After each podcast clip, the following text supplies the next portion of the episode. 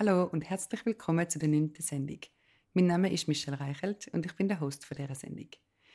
Bei mir sind heute Lara Müller, sie ist Trainerin für Empathie und Konfliktlösung und Künstlerin und Tanja Walliser, Co-Gründerin der Empathie Stadt Zürich und der Empathie-Initiative.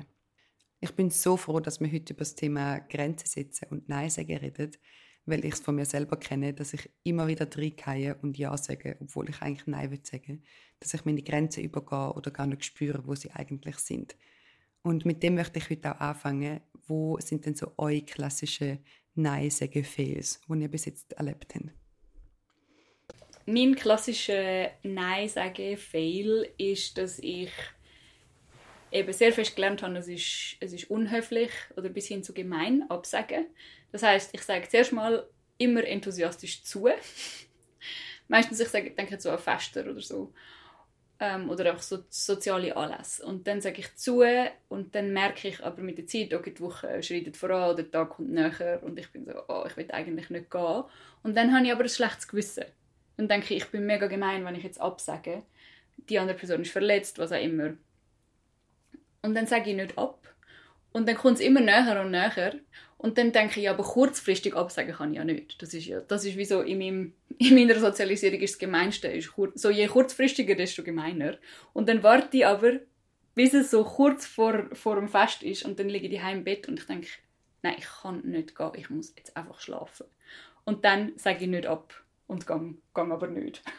Und dann habe ich eigentlich so das Schlimmste vom Schlimmen gemacht Nämlich, also noch schlimmer als kurzfristig absagen ist gar nicht absagen und einfach nicht auf, aufkreuzen. Und ähm, wieso durch das schlechte Gewissen führt es eigentlich wieso durch eine selbsterfüllende Prophezeiung dann dazu, dass ich das mache, was eigentlich in, in, meinem, in meiner Sozialisierung das Schlimmste ist. Ja, das ist mein Fail. Also wenn ich mal nicht aufkreuze irgendwo, dann wisst ihr, dass ich die im Bett liege mit einem riesen schlechten Gewissen. Ich hätte noch eine neugierige Frage. Ja. Ich weiß nicht, was dann könnte ja. Aber dann, was machst du denn nachher?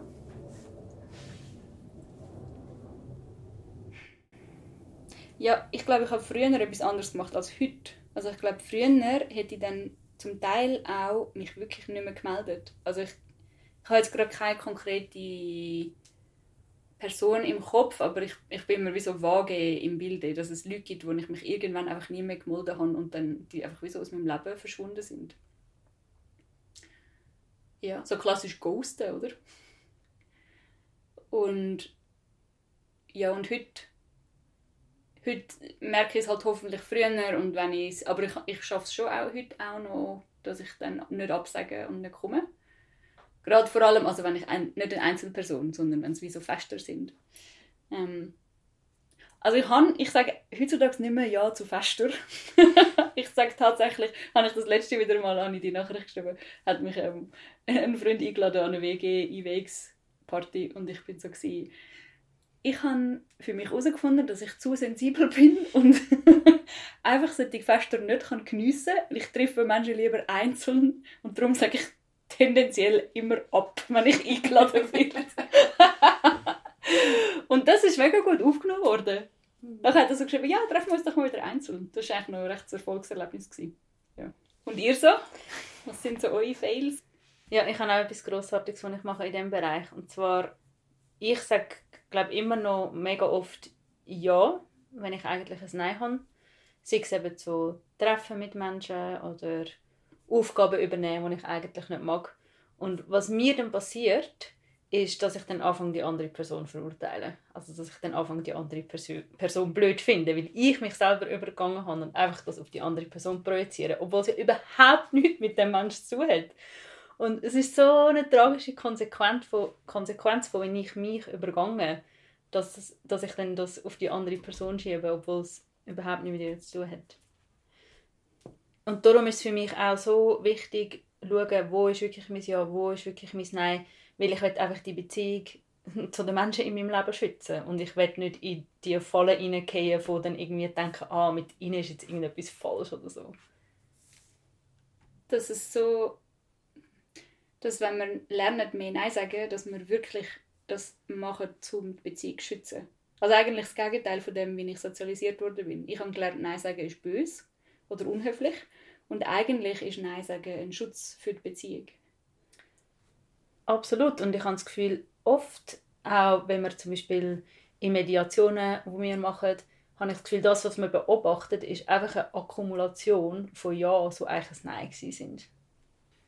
Ja, und das Thema Nein kann halt wie so das auslösen, was ich jetzt bei euch beiden so gehört habe. Also zum Beispiel bei der Lara löst halt ein Schuldgefühl aus und so, ah, ich habe ein schlechtes Gewissen und ich müsste anders sein. Und wenn ich bei der Tanja gehört habe, ist dann halt eher so das Verurteilen nach außen, so, ah, die andere Person ist blöd und dann muss es an der anderen Person liegen. Und es gibt halt einfach auch noch mehr Möglichkeiten, wie sich selber verurteilen oder andere verurteilen, was beides per se auch nicht falsch ist. Und es gibt einfach noch mehr Möglichkeiten und über die werden wir heute auch noch ein bisschen genauer reden. Hi Michelle. Ah, ich freue mich so, dass jetzt bald die neue Sendung rauskommt. Ähm, und mir ist etwas noch durch den Kopf gegangen, was ich lässig finde zu ergänzen oder wo mir wichtig wäre zu ergänzen. Äh, vielleicht kannst du das ja auch so als Sprachnachricht am Anfang noch reinnehmen. Und zwar ist mir einfach wichtig, dass man halt betont, dass es Menschen gibt, die systemisch bedingt in Situationen sind, wo es drastische Konsequenzen hätte, Nein zu sagen und wo Grenzüberschreitungen halt Teil vom System sind.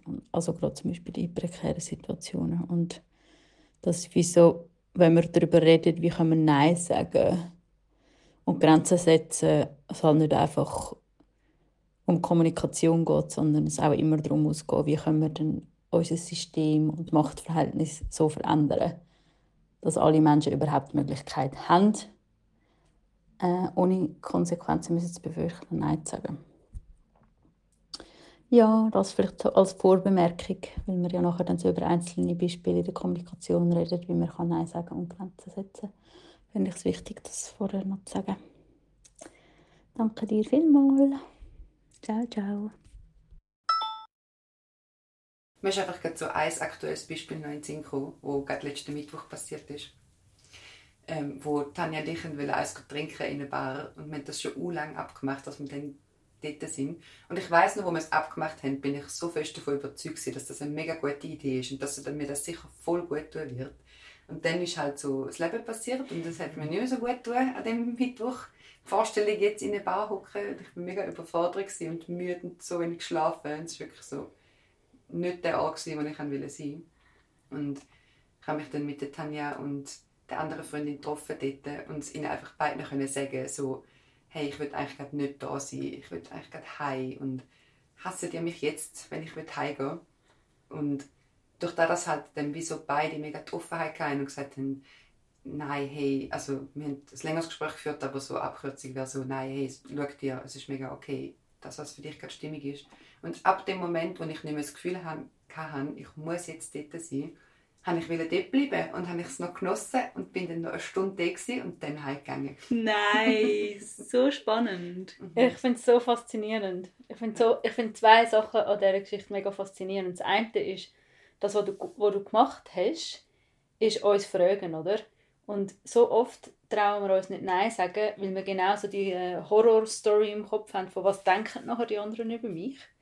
Und was du gemacht hast, ist, du hast es abgefragt. So, ist es eigentlich so, dass ihr nachher irgendwie schlecht über mich denkt oder mich blöd findet oder hässlich oder enttäuscht sind. Das ist das eine, wo dann hilfreich war für dich im Moment. Und das andere ist, finde ich so faszinierend, auch beim Thema Grenzen setzen und Nein sagen, dass ich das Gefühl habe, manchmal kommt dann Nein fast aus so einer Rebellion raus, von ich getraue mich irgendwie nie Nein sagen oder mein Nein wird nicht gehört dass es wie extra laut aus mir rauskommt und sobald ich es wie kann sagen und es gehört wird, dann hat es wie wieder Platz für etwas Neues. Das ist ja bei mir wirklich körperlich spürbar. Ich hatte so Kopfweh. Gehabt. So die zwei Stunden vor dem Treffen, weil ich so wirklich bin, nein, ich will nicht dorthin. Und ab dem Moment, wo ich gewusst habe, ich kann auch jetzt einfach gehen, ist es wie weg gewesen. und ich bin so, ah, okay, jetzt kann ich mich ja wie entscheiden, was ich will. Ja, das wie so viel damit zu tun hat, wie fest fühlst du dich frei, dass du kannst Ja oder Nein sagen kannst. Und wenn du ja. weißt, dass du die Wahlfreiheit hast, ist eigentlich mehr Ja da, als du gedacht hast. Oder ja. als du hast können wahrnehmen in dem Moment, weil das Einzige, was du gespürt hast, ist so gewesen, ich fühle den Druck, dass ich muss da sein. Und ja. dann ist das Nein halt laut. Ja. Im inneren Dialog. Voll. Ja, etwas anderes, was mir noch aufkommt in diesem Beispiel, ist auch so die Sozialisierung, was es heißt, zum Beispiel eine gute Freundin sein oder alle die Rollenzuschreibungen. Was heißt eine gute Freundin sein? Was heißt eine gute Mami sein? Was heißt eine fließige Mitarbeiterin sein? Und dass ich wie dann Angst habe, dass ich, wenn ich Nein sage, dass ich dann zum Beispiel eben nicht eine gute Freundin bin oder nicht eine fließige Mitarbeiterin bin.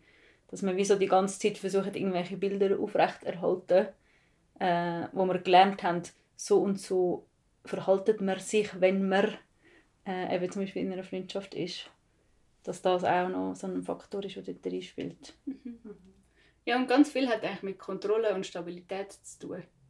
Also wie so der Anspruch, dass wir immer gleich sein müssen und dass wenn man vor drei Monaten mal irgendetwas abgemacht hat, dass sich das nicht verändern darf. Und irgendwo wissen wir ja alle die tiefe Wahrheit, dass sich alles immer verändert und im Wandel ist. Aber ich spüre ganz fest die Sozialisierung, dass ich das Gefühl habe, ja, ich muss, ich muss irgendwie stabil sein. Und wenn sich Sachen verändern, ist es gemein, schamvoll, ja, und all die verschiedenen anderen Sachen, die ich mir dann gelernt habe, selber vorzuwerfen, wenn sich in mir etwas verändert. Dabei ist es ja das Normalste der Welt, dass sich Sachen halt wandeln. Und die eigentlich ehrlichste Antwort, die ich geben kann, wenn mich jemand fragt, willst du in drei Monaten an irgendein Fest kommen oder einen Vortrag halten oder ich weiß auch nicht was, kann ich sagen, heute ist es Ja und mal schauen, wie es dann in drei Monaten wieder ist. Und ich glaube, dort widerspiegelt sich dann auch wieder halt einfach, wie unsere Gesellschaft funktioniert. Dass sie sehr fest nach, ja, nach dem Kalender, also nach unserem Kalender, was ist das? Wie heißt unser Kalender? Gregorianisch. Der gregorianische Kalender. Mhm. Nach dem gregorianischen Kalender. Und ich bin nicht zu 100% sicher, dass das so stimmt. Es hat sehr viel es Selbstbewusstsein. ist sehr gut. Und, und eben nach den 24 Stunden, wo wir den Tag drin einteilen. Und die sieben Tage Woche und all die Sachen, wo wir uns ja, das ist ja nicht naturgegeben, das ist ja unsere Kultur, wo so funktioniert. Und in der innen wir zu funktionieren haben und wenn wir nicht drin können funktionieren, dann verlieren wir unsere Jobs, dann werden wir als krank gelabelt oder eben als moralisch, als eine schlechte Freundin, das Beispiel, das du gebracht hast. Ja, und ich glaube, dass es, das, also ich weiß nicht, ob das für euch auch so stimmt, aber für mich fühlt sich zum Teil ein bisschen zu gewaltvoll an. Mich müssen in das System hineinbegeben. Also halt Gewalt nach innen. Und dass es für mich so viel wohltuender ist und halt eben für mich ein bisschen zu gewaltfreier, wenn ich kann wirklich darauf hören, habe ich jetzt ein Ja oder ein Nein und das und mich in Kreise bewegen, wo ich das dann kommunizieren darf und ich dann sogar ja, liebevoll willkommen geheißen wird, wenn ich Nein sage. So ein bisschen wie bei euch am Abend. Ja. Dass ihr dann zu der Michelle sagt, danke, dass du es sagst und nicht so, du bist so blöd oder eben nächstes Mal lade ich dich nicht mehr ein. Ja, für mich streicht das eigentlich raus, dass ich das Gefühl habe, oft sind die Situationen, wo ich Nein sage, ein Dilemma. Es ist wie so, ich habe einerseits Gedanken von, wow, ich mag nicht oder eben, ich brauche Ruhe und andererseits von, ich will aber dieser Beziehung Sorge tragen. Und was ich aber gelernt habe, ist, wie ich lasse nur auf, auf den Gedanken, wo ich so, hey nein, aber du willst eine gute Freundin sein und dann gehört sich, dann sagst du sicher nicht einfach ab. Und ich höre wie nicht an, an, das, an, das, an das Dilemma. Und sobald ich anfange, wie so schauen, was, was ist eigentlich alles genau in mir, dann bin ich an dem Ort, wo ich mich entscheide. An dieser Stelle würde ich auch noch betonen, jetzt in diesem Beispiel wäre so, das Schlimmste, was könnte passieren, ist, dass mich zwei Leute vielleicht nicht mehr so gerne haben. Was wie so, okay. Und es gibt halt einfach auch Situationen, wo das Schlimmste, was passieren kann, halt eine Tragweite hat, wo vielleicht dann auch noch einen Einfluss auf die Entscheidung hat, ob ich überhaupt kann Nein sagen oder nicht. Wie zum Beispiel eine Mami kann halt nicht jeden Moment entscheiden, weil halt einfach noch ein weiteres Wesen abgeht, weil halt einfach noch das Kind abhängig ist davon, dass es Mami um ist oder dass es ältere Teil um ist, der sich um das Kind kümmert. Und dort auch genau anschauen, was, was ist das eigentlich für ein Gesellschaftssystem, innerhalb von dem es genau für die Menschen dann schwierig ist zum Nein sagen. Und vielleicht nicht das individualisieren und sagen, ja, du als, als Mutter oder als ältere Person musst einfach lernen, Nein sagen zu dem Kind. Das ist irgendwie eine absurde Aussage. Aber sagen, wow, in unserer Gesellschaft haben Menschen, die sich um Kinder kümmern, einfach viel zu wenig Unterstützung.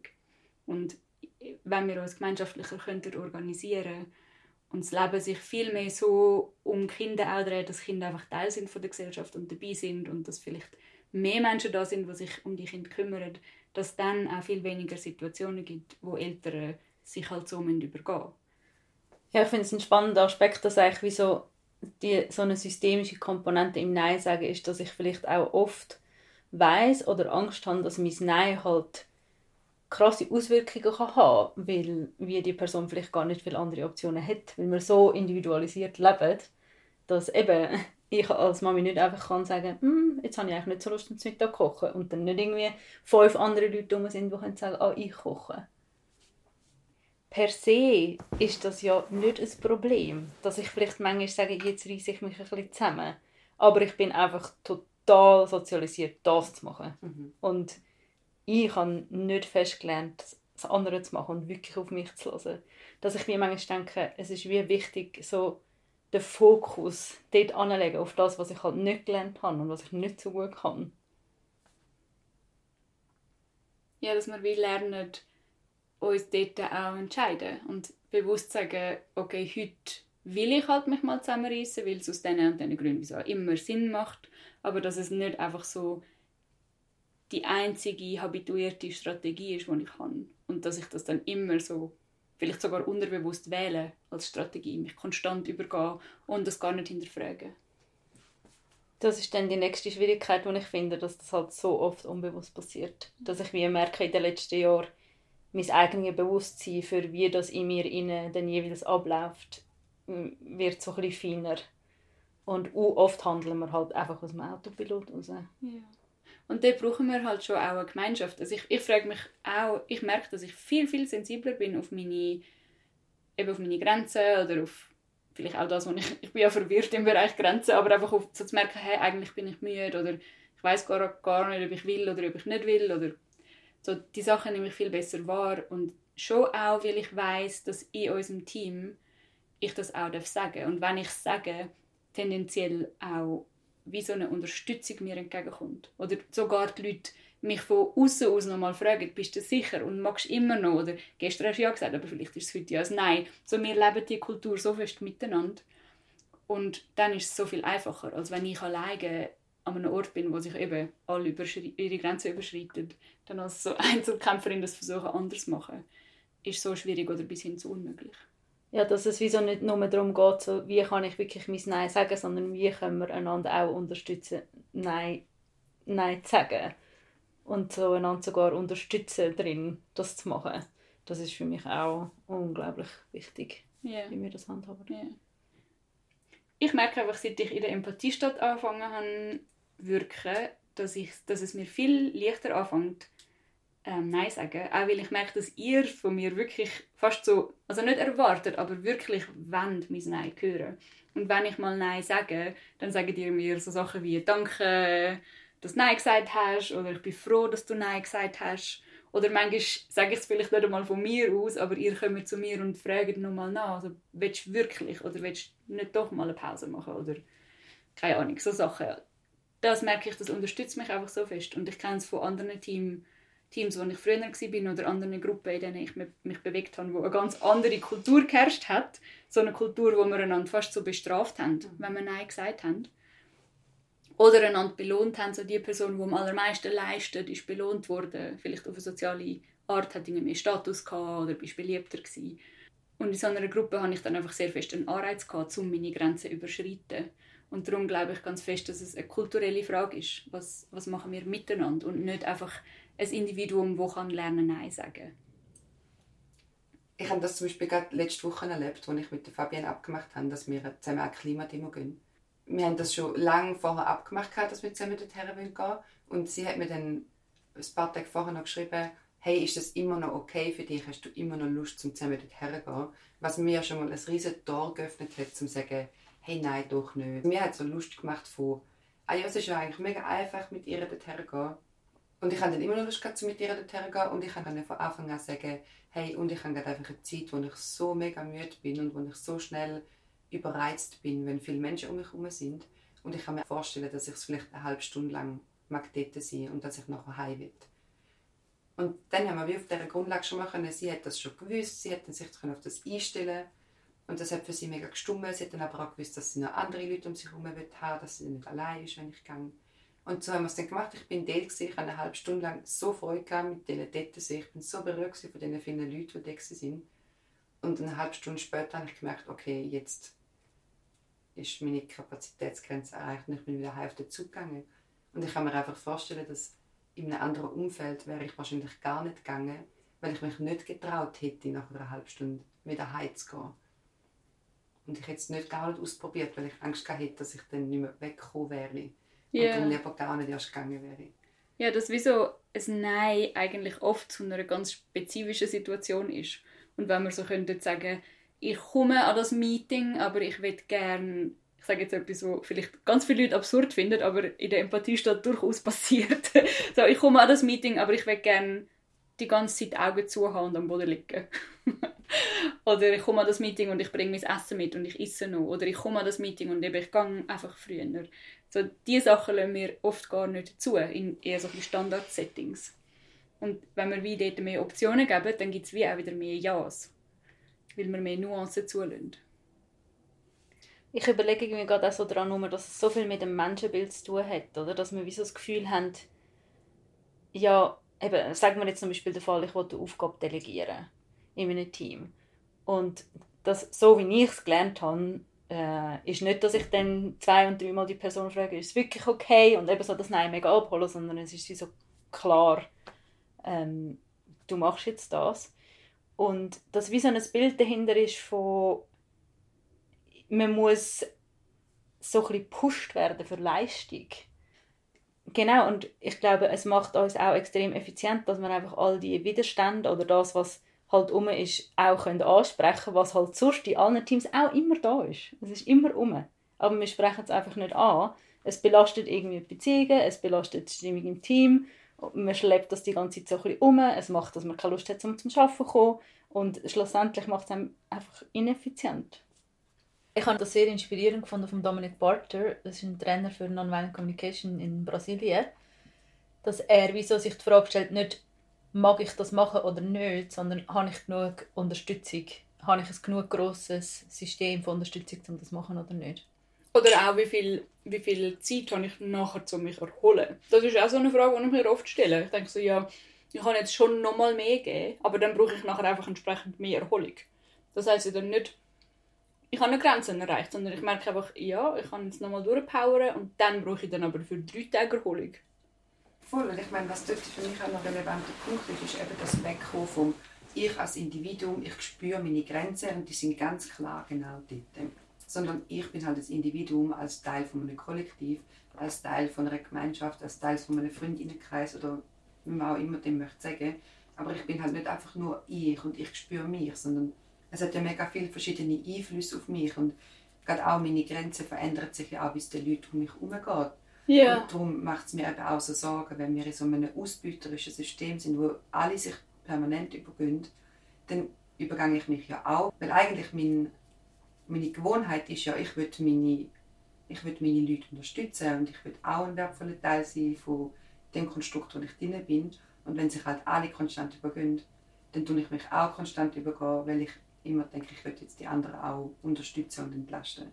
Und wenn ich mich halt als Kollektiv anschaue, wie du sagst, sage, haben wir halt jetzt im Moment gerade genug großes Supportnetz, damit das funktioniert, dann finde ich, shiftet es halt so die Betrachtungsweise von habe ich ein Ja oder ein Nein hinzu, mögen wir das gerade tragen. Als System, als, System, als, als ja. Gemeinschaft, als Gruppe.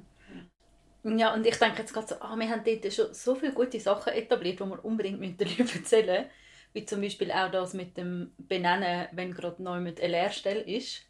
Also wie, dass man dann in den Chat schreibt, hey, ich habe mal gesagt, ich übernehme die Aufgabe von zum Beispiel, ich habe jetzt gerade so etwas, wo ich kümmere mich darum, dass das und das auf die Website kommt. Und dann einfach so zu benennen, ich mag das gerade nicht machen, mag es aber anders machen und sonst haben wir es einfach zusammen, dass das jetzt gerade nicht erledigt wird. Dass das, dass das einfach gerade nicht gemacht wird und dass es eben, wie du gesagt hast, es ist nicht meine individuelle Verantwortung, sondern ich gebe es ins Kollektiv und sage, wie, es wird gerade nicht gemacht. Und wenn es dann, dann genug lang niemand macht, merken wir, okay, es braucht wirklich jemanden, der das jetzt macht. Und dann gibt es wie so eine Gruppe Intelligenz, die ja. sich dann rund um das herum organisiert. Ja, voll. Und es, es gehen dann auch Sachen weg, wo man merkt, so, okay, niemand eigentlich macht's. ist es wie gar nicht so wichtig und nicht so relevant. Ja, weil niemand macht es und es hat keine Auswirkung, genau. keine negative Auswirkungen gehabt. Es war nur in unseren Köpfen wichtig, dass das irgendwie passiert. Und wir haben jetzt ein paar Beispiel gebracht, so zum Thema Arbeitsplatz und dort Nein sagen. Und was ich einfach merke, was der andere große Bereich in meinem Leben ist, wo ich es schwierig finde, zum Nein sagen, sind so zwischenmenschliche Beziehungen, die nicht unbedingt mit Arbeit zu tun haben, sondern ja, vielleicht Liebesbeziehungen oder familiäre Beziehungen oder... Oh ja. ja, kennst du das? Ja, zu dem habe ich etwas zu sagen. Was ich merke, gerade so in romantischen Beziehungen, dass ich glaube, es hat auch wieder mit dem Rollenbild zu tun, oder? Was heißt irgendwie eine Partnerin zu sein? Was ist es, eine gute Freundin zu sein? Und dass ich dort dann so verleitet bin zu Ja sagen, wenn ich eigentlich ein Nein habe. Und das Tragische für mich ist dort wie so, dass mir dann manchmal das Herz zugeht, wenn ich so eben aus dem Gedanken aus Ja sage von «ich muss doch», sonst, sonst ist es gemein und sonst fühlt sich die Person irgendwie zurückgewiesen. Und ja, das wie so in dem Moment, wo ich wirklich auf das Nein höre, wo in mir aufkommt und auf die Bedürfnisse, wo dort sich irgendwie bemerkbar machen in dem Nein, sobald ich dort wirklich anhöre, kommt automatisch wieder mehr Fürsorge für die andere Person. Es kommt automatisch wieder wie mehr Raum, um auf die Bedürfnisse der anderen Person eingehen.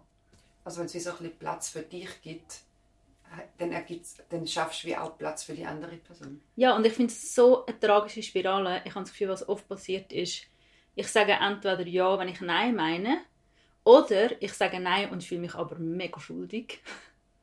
Ja. Was, was beides mich eher zumacht, um irgendwie offen zu sein, was gerade in der anderen Person ist. Und mein Traum ist eigentlich, dass ich mein Nein ausdrücken kann und dann aber auch abholen, was löst sie der anderen Person aus. So, es, kann, es, es wird ja oft einen Schmerz auslösen in einem anderen Menschen, wenn ich mein Nein sage.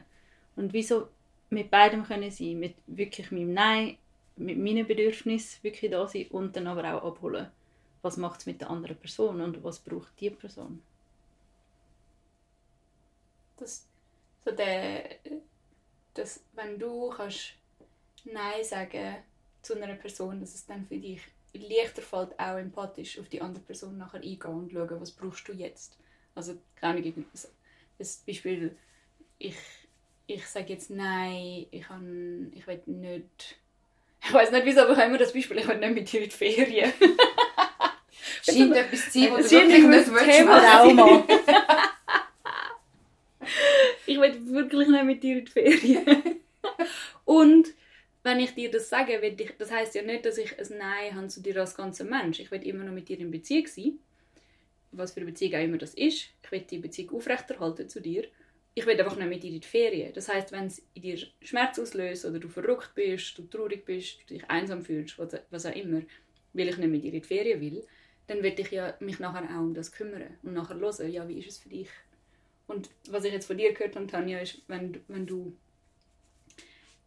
wenn du dich schuldig fühlst, fällt dir viel schwerer, um dann offen bleiben für die andere Person, weil du ja dann eigentlich beschäftigt bist mit deinen eigenen Emotionen. Du fühlst dich schuldig, du bist dann wahrscheinlich voll also das kenne ich von mir auch ganz fest.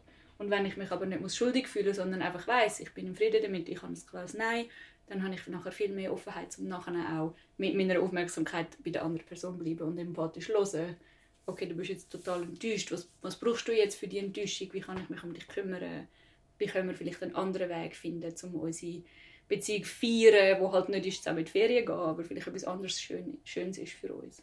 Genau, und ich sehe einfach und erlebe es immer wieder, dass, dass es einfach so viel Leiden kann kreieren wenn, wenn ich mit Schuldgefühlen Nein sage. Weil, wie, du, wie du gesagt hast, es ist, ich bin dann voll von diesen Schuldgefühlen. Ich habe mir gar keine Kapazität, um auf die andere Person eingehen.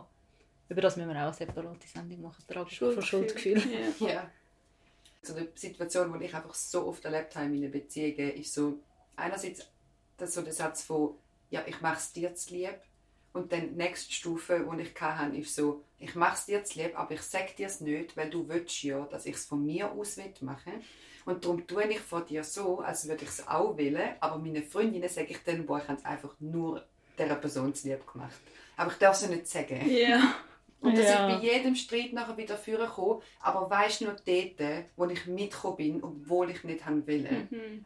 Und es kommt einfach, es rächt sich wie so. Es kommt dann einfach irgendwann später, haut es mir um die Ohren herum. Ja. Ich bin mal mit jemandem in Beziehung, wo das tatsächlich als Liebesbeweis, also auch so formuliert hat, gesagt, wenn ich mich für dich übergang und will es wirklich dir zu lieb zu machen, dann heisst das, dass ich dich liebe. Und ich will von dir, dass du das auch für mich machst, sonst liebst du mich nicht. Und das ist wirklich, oh, mit dieser Dynamik kann ich gar nicht umgehen. ja, das hat dann nicht so lange gedauert. ja, und ich glaube nicht, dass das etwas Unübliches ist. Also ob es jetzt ausgesprochen ist oder nicht. Ich, ich kenne es von mir selber auch. Ich, ich, ich habe eine sehr lange Beziehung gehabt und dort war es für mich auch so ein bisschen, wir übergehen uns füreinander, weil das macht man so, wenn man sich liebt. Das gehört einfach dazu. Und ja, ich finde das schon, also ob es jetzt ausgesprochen, wenn es ausgesprochen ist, denke ich mir, so kann man vielleicht wenigstens darüber schwätzen. Nein, nein, nein, wenn kein, kein, kein Dialog geben. Das ist dann der Fall. Aber ich verstehe ja, was du willst sagen. Ist wie, lieber, wenn es wenigstens ausgesprochen ist, wissen wir wenigstens, was wir für eine toxische Dynamik im Raum haben. Und wenn sie nicht ausgesprochen ist, dann wirkt sie so im Unterbewusstsein oder im Stillen. Mhm. Ja, ist wahrscheinlich beides, beides eher unangenehm. Ja das Tragische ist daran, dass ich mir doch gerade, wenn ich mit einem Menschen in so einer intimen Beziehung bin, so wünsche, dass der Mensch sich wirklich wohlfühlt mit mir ja. und gern mit mir zusammen ist. Und darum werde ich schon auch versuchen, halt so fest die Neins einladen, weil dann fühle ich mich mega im Vertrauen, dass die Person sich wohlfühlt mit mir und gern mit mir zusammen ist, weil sie so kann sein, wie sie ist. Yeah. Ich weiß nur, das ist, als ich, als ich so einen von meinen allerersten Kurs gemacht habe in, in gewaltfreier Kommunikation, hat das so jemand zu mir gesagt. So, sag unbedingt Nein, weil für mich ist die schlimmste Vorstellung, dass du mit mir zusammen, irgendwie es so darum gegangen, glaube, kommst du irgendwie zum Mittagessen. So, sag unbedingt Nein, weil ich will nicht, dass du dann am Mittagessen bei mir sitzt mich so anlächelst, aber innerlich so denkst, oh mein Gott, ich wäre lieber nicht da. So, dass, dass die Person das zu mir gesagt hat und ich habe gedacht, ja, das stimmt voll ich will doch nicht mit jemandem unterwegs sein, wo mich so anlächelt und ja und schön und alles. Und innerlich ist die Person so, oh, wann ist es endlich fertig? so, dann bin ich lieber, lieber sind wir nicht zusammen, als, als in so einer Situation zu sein. Ja. Und ich meine, das erfahren kann ja dann auch so schmerzhaft sein. Mhm. Also wenn es dann Jahre später rauskommt, ich habe das nur wegen dir gemacht und irgendwann kommt es raus. Also, ja. Ich bin die ganze Zeit mit dir und ich habe eigentlich gedacht, ich wäre lieber nicht da. uh. ja. Und ich stelle mir, das ist einfach so, das ist so ein schmerzhafter Moment, das dann zu erfahren und dann ist man vielleicht so, ich meine, keine Ahnung, es gibt so das, es gibt in meiner Familie so eine Geschichte von so einem älteren Ehepaar, das schon seit 60 Jahren zusammen zu Morgen isst und dann essen sie, also sie isst immer das Unterteil und er isst immer der Oberteil. Von was? Vom Brötchen. Ah. Irgendwie habe ich mir so Kleidungsstück vorgestellt, so das Unterteil und das Oberteil. Also Oberteil kann ich so als das Liebling. Also haben, ich muss sagen, ich, ich bin halb Deutsche, wir haben viel so Einfluss von der deutschen Kultur. Und dann ah. isst man halt Brötchen zum Morgen. Okay. Und das tut man so abeinander schneiden, dann gibt es ein Unterteil und ein Oberteil. Und sie isst immer das Unterteil und er isst immer das Oberteil. Und sie sagt dann so, hey, jetzt haben wir 60 Jahre Jubiläum. Jetzt wünsche ich mir einfach einiges Mal, dass ich das Oberteil esse, weil ich das so viel lieber. Und zum Jubiläum will ich das einiges essen. Und dann schaut er sich sehr entgeistert an findet, aber ich habe immer dir das Oberteil gegessen, weil ich das Unterteil so viel lieber. Und das ist für mich immer so das Beispiel von so, ja, wie also mir hat das, ich weiß als Kind, als ich das erste Mal gehört habe, mir hat das so wehtun, nur schon die Geschichte zu hören, mhm. weil ich so denke, nein, und sind sie 60 Jahre lang, hätten sie können anders leben, schöner können leben und sie haben es dann einfach nicht gesagt. Und das hat mich mega beschäftigt und das ist wie so, für mich ist eines der Beispiele für so, es kommt eh raus und dann ist es wie so, kommt halt noch die Geschichte dazu von, ich bereue, dass ich es nicht schon früher gesagt habe. Ja, oder ich denke so, es kommt eh raus oder man fängt einfach an, zusammen eine Version zu sein von sich selber, wo einfach irgendwie völlig verkümmert ist oder so. Oder wie so, ich, in mir kommt wie so eine, so eine Traurigkeit auch auf, wenn wir über das reden, dass ich wie so denke, es gibt vielleicht die Situationen, wo es dann nicht auskommt, aber wir verlieren einfach wie so immer mehr den Zugang zu unserer Authentizität. Also es kommt dann vielleicht nicht raus, aber man trennt sich, oder? Ja, oder ich denke halt, so viele Bars leben halt einfach irgendwie nebeneinander, yeah. aber nicht mehr miteinander. So. Voll, oder ich fange mir halt an Sachen einreden, die gar nicht wahr sind. Oder jetzt wieso bei dieser Geschichte bleiben, ich werde halt dann zu jemandem, der Unterteil gern hat, obwohl das vielleicht gar nicht wahr ist. Mhm. Um jetzt noch etwas Klassisches aus unseren Kurs zu erzählen, dort äh, gibt es so eine Idee, wie man kann Nein sagen kann, Eben in einem Fall, wo ich nicht akut bedroht bin, dann sage ich einfach Nein oder eben schütze mich körperlich, was auch immer, bringe mich in Sicherheit. Aber wenn ich Nein sagen in einem Moment, ja, wo nicht akute Gefahr besteht, dann kann ich natürlich einfach eben Nein sagen. Und die Chance ist halt da, dass dann die andere Person so in die vielleicht schmerzhafteste Geschichte hineingeht, die wir Menschen uns erzählen, nämlich die von «Ich werde zurückgewiesen». Und ich möchte möglichst ja, meine Menschen, mit denen ich unterwegs bin, davon bewahren, dass sie sich die Geschichte erzählen dass ich sie zurückweise. Und etwas, wo mir in unseren Kurs vermittelt, was man dort machen kann, ist, anstatt einfach Nein sagen, sagen das, was wir, wir, wir sagen dem, was ist denn das Ja hinter dem Nein? Und das Ja hinter dem Nein ist ein Bedürfnis, das ich mir erfüllen will. Also wenn ich, ähm, vielleicht nehmen wir das Beispiel von der Michelle, wo nicht hat im Ausgang sein mit der Tanja. Was war dort dein Bedürfnis? Gewesen? Ruhe. Ja, Ruhe, Entspannung oder einfach Ruhe. Einfach Ruhe. So, Michelle hat einfach Ruhe gebraucht. Das heißt, anstatt zu sagen, Tanja, ich will nicht mit dir in den Ausgang oder ich will nicht mit dir ähm, eins trinken, kann Michelle sagen, Tanja, ich brauche Ruhe. Und das gibt der Tanja dann viel weniger Interpretationsraum, um zu denken, es liegt, irgendetwas ist falsch mit der Tanja. Sondern es geht einfach um das Bedürfnis von der Michelle. Und vielleicht an einem anderen Abend, wo Michelle nicht das Bedürfnis nach Ruhe hat, weiß nicht, hast du wahrscheinlich sehr Lust, um mit der Tanja unterwegs zu sein. Ja.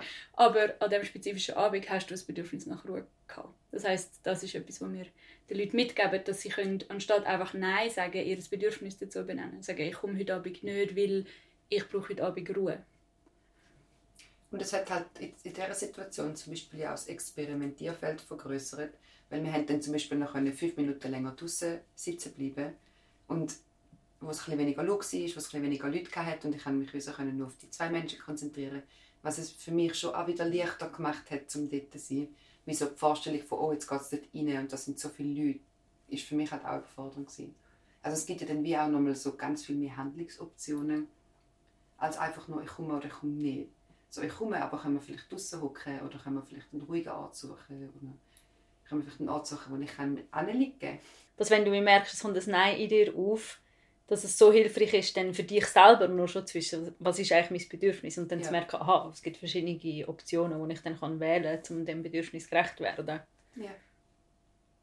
Und so ein kleiner Exkurs, dass man Bedürfnisse und Strategien unterscheidet und Strategien sind Sachen, die wir machen ähm, oder sind Objekte, die wir vielleicht konsumieren und Bedürfnisse sind immer etwas Abstraktes, etwas, wo so eine eher Allgemeingültigkeit haben, wie eben Ruhe oder Frieden oder Harmonie oder Liebe. Ähm, und Strategie wäre dann in den Ausgang gehen, ein Bier trinken oder ein Mineral trinken oder eben vor, vor der Bar warten und all diese Sachen. So die konkreten Handlungen sind Strategien. Und wenn wir das nicht vermischen, Bedürfnisse und Strategien, dann haben wir viel mehr Optionen zum wieso wenn wir dann in Kontakt kommen mit dem Bedürfnis, wo zum Nein gehört, können wir ja dann auch wieder schauen, okay, mein, mein, also das Bedürfnis von der Michelle war Ruhe aber dann gibt es ja noch so viel mehr Möglichkeiten als nur, ich gehe eins ziehen oder nicht. Sondern eben, wie du gesagt hast, dass, wenn du merkst, als Bedürfnis ist Ruhe, dann, kann, dann kannst du einen Vorschlag machen, ich komme nur, aber ich komme nur vor den Club heute Abend und ich komme nicht rein oder was auch immer es dann noch für Optionen gibt. Und es gibt doch auch Situationen, wo es wichtig ist, ein Nein zu sagen. Voll. Also zwei Sachen kommen mir dazu in den Sinn.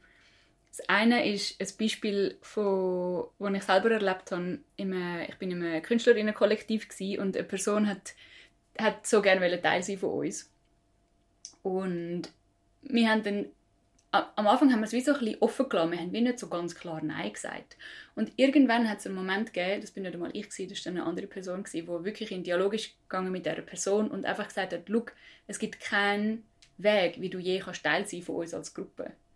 Und in dem Moment hat sich die andere Person so entspannen weil einfach Klarheit bestanden hat. Also so, manchmal werde ich auch gefragt, ja, ist es denn, ist es denn gemein, Schluss zu machen zum Beispiel? Und ich würde dort sagen, nein, es ist nicht gemein, sondern es, es kann halt wirklich auch zu, ja, zur, zur Entspannung oder eben zur Klarheit führen in der anderen Person, wenn sie wirklich weiß, woran sie ist.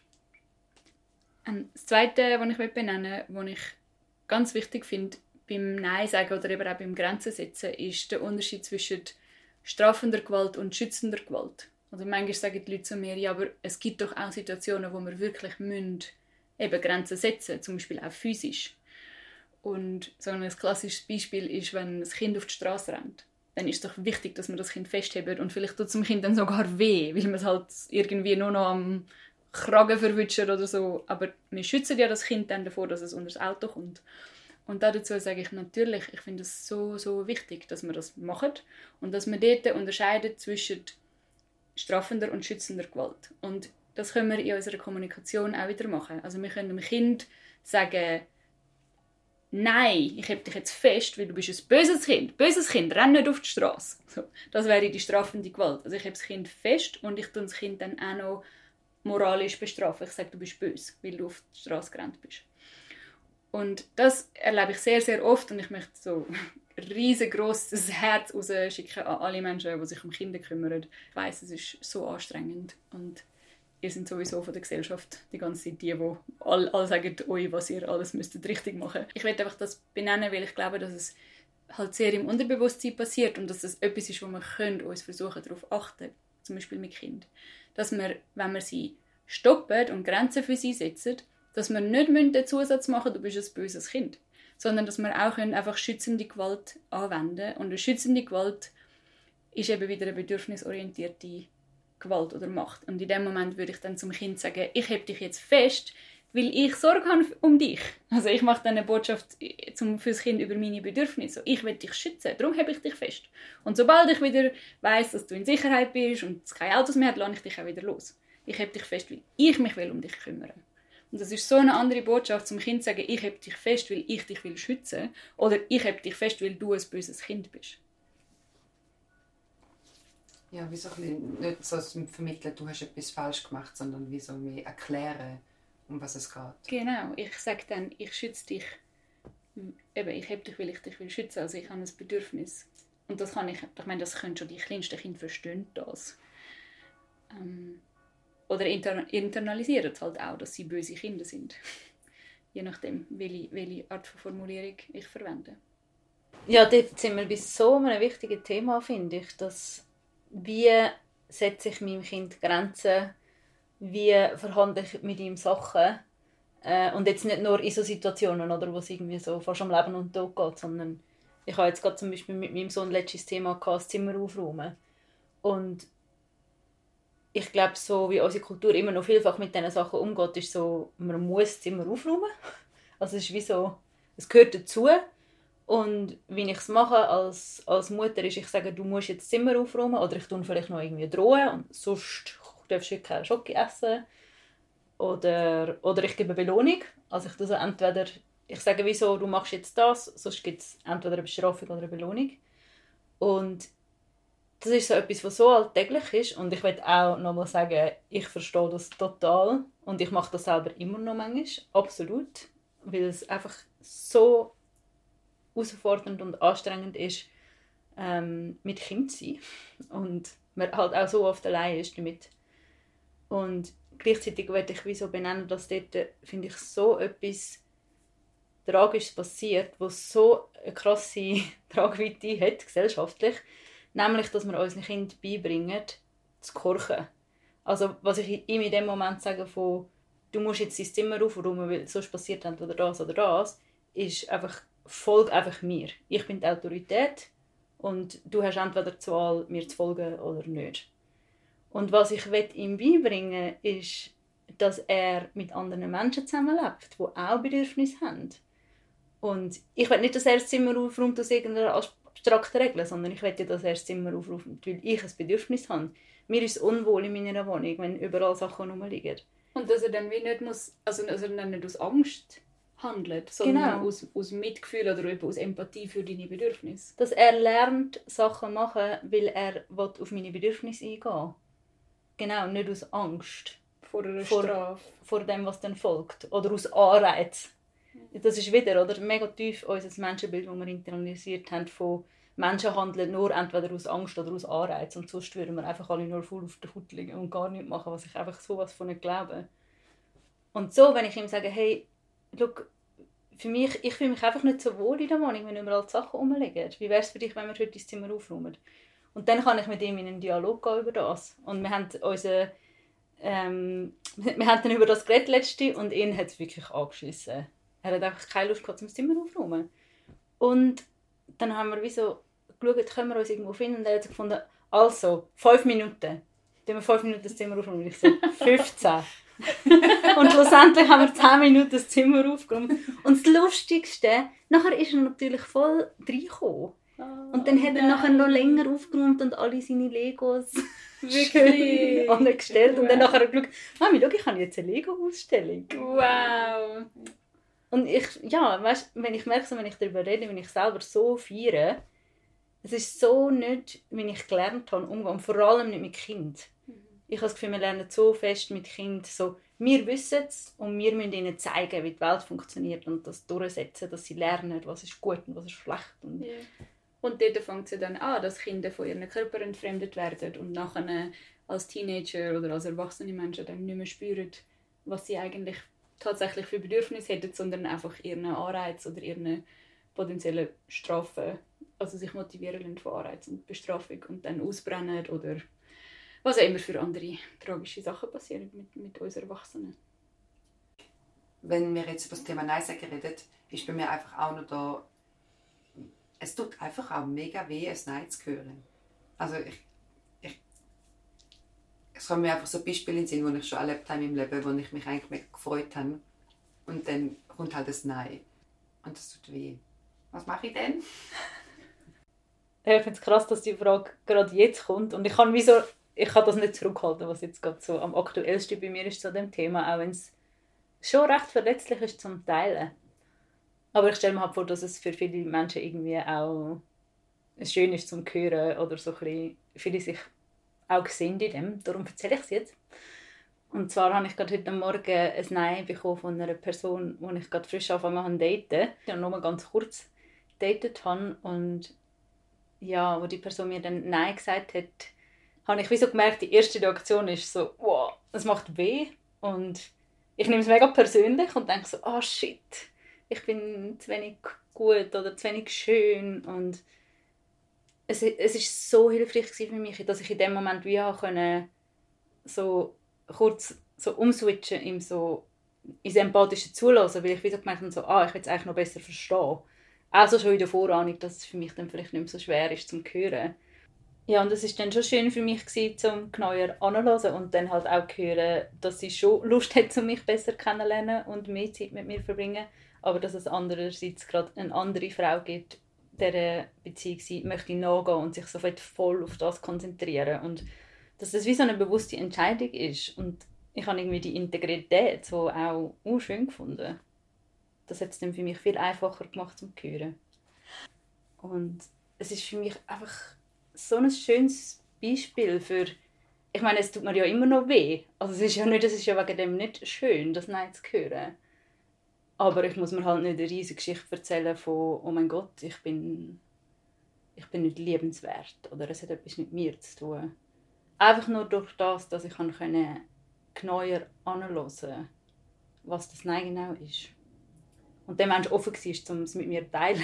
Ja, das ist wie so, wenn die Bandbreite hörst hinter einem Nein, was steckt denn alles wirklich dahinter und halt wirklich die Gefühle und die, vor allem die Bedürfnisse hörst, wo sich die andere Person dann erfüllen, durchs Nein sagen, dass es dann einfach einfacher ist, zum Nein zu hören. Und es nicht damit zu tun hat, dass du als Person schlecht oder falsch bist oder du dich selbst total musst hineingehen, sondern dass die Person halt Ja zu etwas anderem sagt. Was ich auch spannend finde im Ja oder Nein sagen, ist, dass Ja und Nein eigentlich nicht eine Entscheidung ist, sondern eine innere Beobachtung. Also wenn Michelle mich irgendetwas fragt, frag mich mal irgendetwas, Ja, willst du ein Glas Wasser? Dann kann ich einfach schauen, in mir drin, habe ich Durst? Ja oder Nein? Und wenn ich merke, ich habe Durst, dann ist meine Antwort ja. Und wenn ich keinen Durst habe, ist meine Antwort nein. Und das ist nicht etwas, wo ich mich entscheide. Ich entscheide mich in dem Moment nicht, also ich entscheide mich jetzt, dass ich Durst habe und dann ist es ja, sondern ich schaue einfach nach innen und beobachte, was in meinem Körper passiert, was für Bedürfnisse ich gerade habe und dann kann ich das nach außen kommunizieren und das entspricht dann einem Ja oder einem Nein. Und oft beobachte ich, dass Menschen es anders handhaben. Also dass wie so ein, ein Glaubenssatz da ist, dass es eine Entscheidung ist. Wenn ich zum Beispiel zu jemandem sage, ich will nicht mit dir in die Ferien kommen, oder ich will den Job künden oder was auch immer, dass dann die Leute das wie beobachtet als du hast dich jetzt so entschieden und meistens dann auch noch eine moralische Bewertung dazu geben. Das ist gemein, dass du dich so entschieden hast. Und ich mag die Handhabung einfach verändern und sagen, ja, es ist nicht, ich, hab, ich bin nicht gemein, weil ich mich so entschieden habe, sondern ich habe dir einfach meine Ehrlichkeit gesagt. Ich habe gemerkt, in mir inne hat sie jetzt einfach ein Nein, um mit ihr in die Ferien gehen oder zum, zum den Job machen. Und das ist einfach eine Beobachtung. Und dann können wir darüber reden, wie wir jetzt mit dem Fakt umgehen. Und ich kann das vielleicht liebevoller kommunizieren oder weniger liebevoll. Aber der Fakt, dass ich merke, es ist ein Nein da, ist nicht meine Entscheidung. Ich habe das in letzter Zeit so ein gemerkt, dass ich angefangen habe, wenn ich merke, ich habe ein Nein, dass ich dann sage, ähm, ich antworte dir in den nächsten Tagen oder ich antworte dir so in einer Woche oder so. Einfach weil ich Zeit will, habe, um das auszuformulieren. Weil ich spüre, ob ich etwas will oder nicht, merke ich eigentlich relativ schnell. Also ich, wenn ich hineinschaue, dann merke ich so, ah, das überfordert mich. Oder das ist mir zu streng oder zu viel.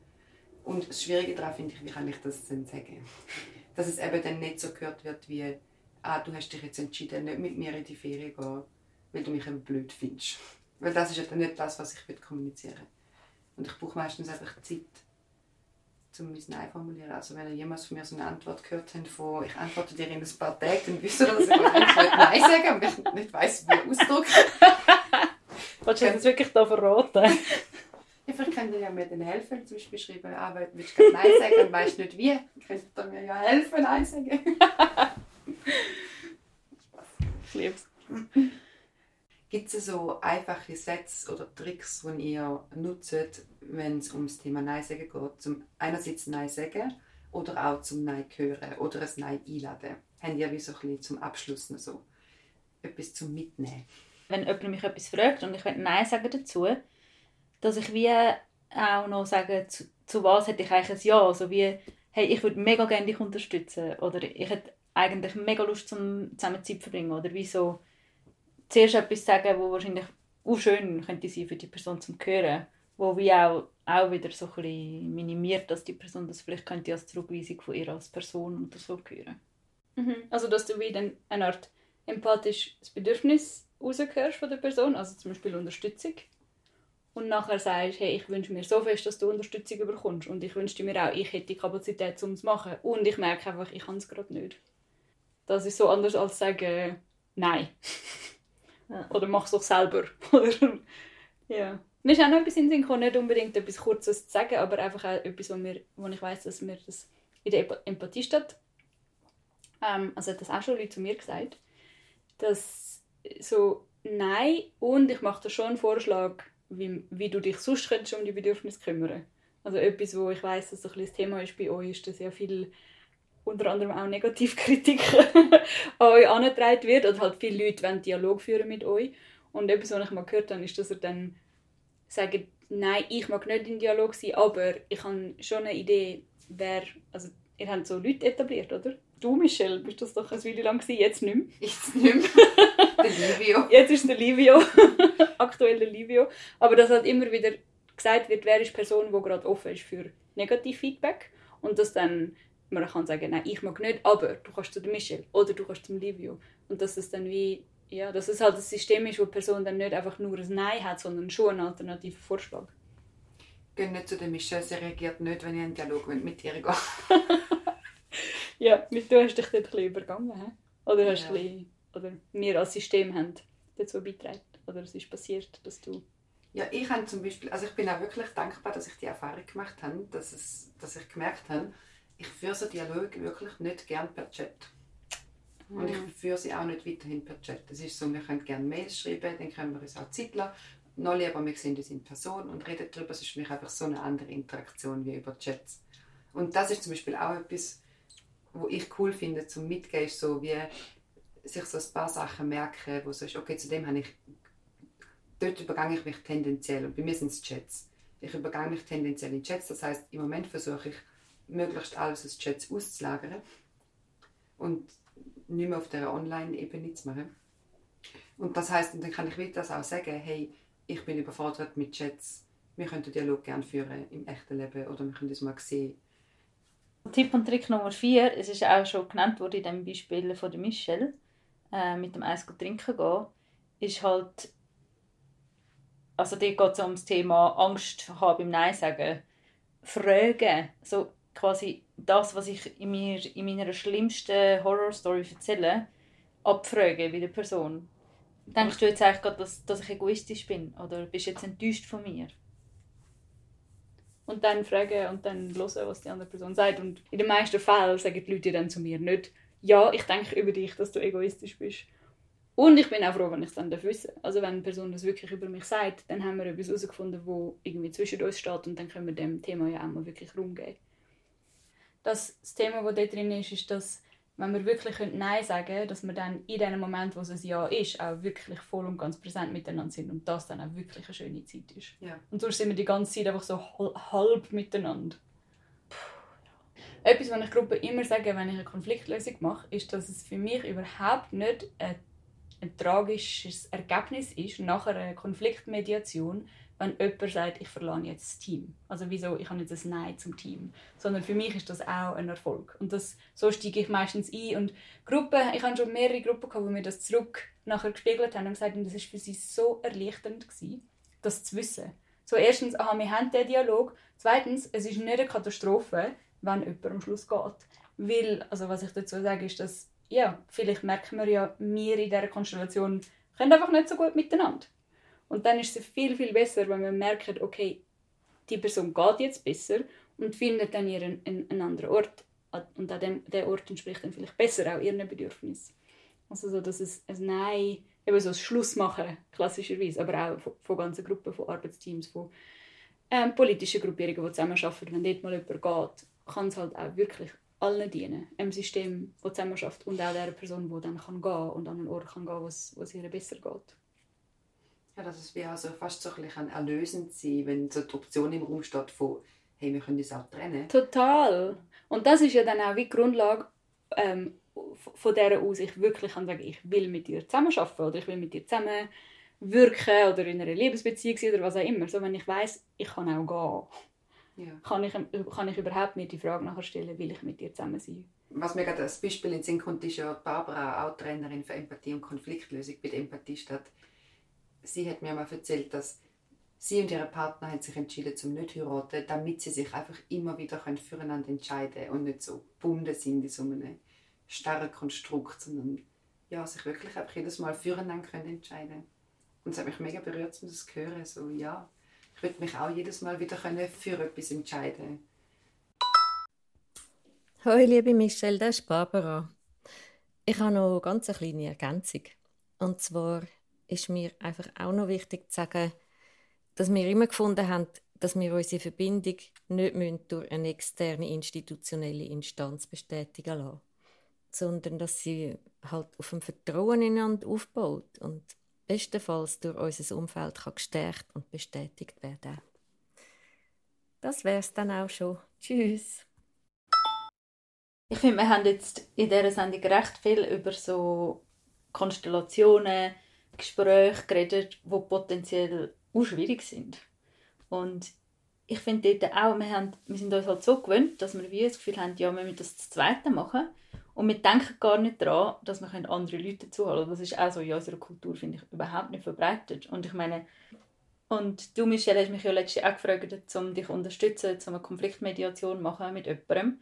Und ich schätze das so, dass wir wie so die Kultur haben in der Empathie statt dass man auch schnell, wenn man merkt, uh, das Gespräch, das macht mir irgendwie Sorgen, ähm, es könnte irgendwie schwierig werden, dass man einfach eine dritte Person dazu die entweder einfach präsent ist oder, oder halt auch aktiv mediiert. Und oft ist halt so die Zweierkonstellation, finde ich, so schwierig, weil in dem Beispiel, das ich jetzt erzählt habe, von heute Morgen, so, ja, ich kann es gut hören und es ist halt auch so schnell der Fall, dass dass Sachen gesagt werden, die vielleicht nicht so einfach sind zu hören. Und dann ist es so hilfreich, wenn eine dritte Person dabei ist, die uns unterstützt, im einander gegenseitig hören. Und ich würde mir so wünschen, dass das so total normal ist, ja. Dass man das die ganze Zeit macht. Voll. Die ist morgen, gell? die ist morgen, ja genau. Hoi Lara, ich bin jetzt gerade fertig geworden mit der Einarbeitung vom Feedback für die 9. Sendung. Und dann ist mir aufgefallen, dass wir ja noch nicht, gar noch nicht wissen, wie wir aufhören wollen. Und weil Tanja am Schluss so von dieser Strategie erzählt, dass man ja auch in Konflikt könnte noch eine zweite Person, äh, eine dritte Person dazu holen, dass es vielleicht noch ein spannender Moment wäre, um von dieser Ausbildung zu erzählen, die wir ja machen für Menschen, die sich vertieft mit dem Thema Konfliktlösen auseinandersetzen. Und kannst du mir noch ein paar mehr Infos dazu schicken? Hoi Michelle, so eine gute Idee, das dort noch ergänzen. Ähm, ja, ich kann, also ich sage jetzt einfach etwas und dann kannst du das ja dort reinschneiden. So ein bisschen einfach aus frei, was mir jetzt gerade in den Sinn kommt. Ähm, vielleicht etwas, wo die Leute mich auch schon gefragt haben bezüglich dem Kurs, ob man dann muss wollen, professionell Konflikt lösen wollen oder Mediatorin werden um den Kurs zu machen und das ist überhaupt nicht so. Also das ist wirklich ein Kurs für Menschen, die Lust haben, sich vertieft anschauen, wie können wir eigentlich unsere Konflikte lösen. Nicht nur ähm, als Beruf, natürlich auch. Also es ist auch für Menschen, die das im professionellen Setting anwenden wollen, aber auch in unserem privaten Leben. Wie können wir uns äh, nicht, also wie können wir nicht alleine lassen, wenn Konflikte um sind? Wie kann ich meine Eltern unterstützen, wenn sie streiten? Wie kann ich meine Geschwister, die, meine Leute in der Wege oder auch eben informell in meinen Teams, wo ich unterwegs bin. Wie kann ich, wenn es einen Konflikt gibt, nicht überfordert sein oder nicht wissen, was sagen oder die Leute eben dann eher so ein bisschen alleine mit dem, sondern wie kann ich dort äh, unterstützend dabei sein. Und natürlich auch, wie kann ich meine eigenen Konflikte ähm, anders navigieren. Also diese Sachen schauen wir an in, dem, in dieser Ausbildung für äh, Konfliktmediation und es findet an einem schönen Ort statt, in den Bergen in Langwies. Das ist so in der Nähe von, von Arosa. Und ähm, ja, man kann dort auch wandern, morgen noch einen Lauf machen vor dem, vor dem Kurs und es gibt mega feines bioregionales Essen, wie uns immer. Und also ja, ich vielleicht hört ihr mir das an, falls dann die Nachricht ähm, abgespielt wird in der Sendung, dass ich total Fan bin von, von dem Ort und dass ich die Ausbildung auch ganz wertvoll finde.